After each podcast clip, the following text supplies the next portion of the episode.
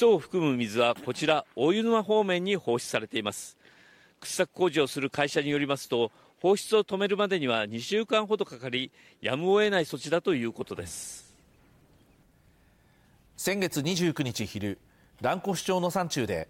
地熱発電のための掘削作業中突如噴き出した水蒸気。これまでに4人が体調不良を訴えています。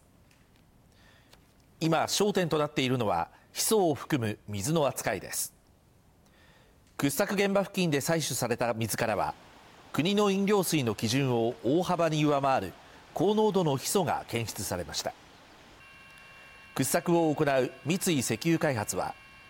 水道水や農業用水として使われることがないよう汲み上げて敷地外へと放出しています。しかし蘭越は道内屈指の米どころで風評が懸念されます。また近くに温泉もあることから道や町は水の放出を速やかに停止するよう求めています。三井石油開発の社長は今日午前町長に面会し陳謝するとともに今後の対策を説明しました。今日の午後からですね水を移設するためのパイプラインの工事にですね着工いたします。住民の方へのですね聞き取りを継続するとか寄り添う形での対応を継続してまいりたいと思います。会社として、えー、もう1分1秒早く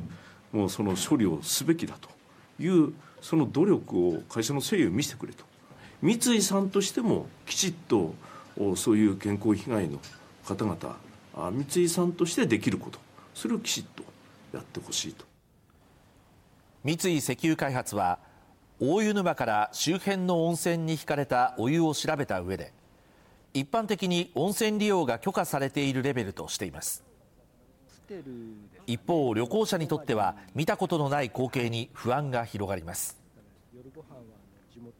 体に影響がないのか心配になりながらちょっとあの山を降りてきたんですけど。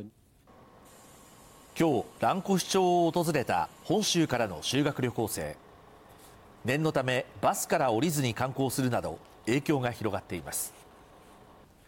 会社側は今日夜2回目の住民説明会を開き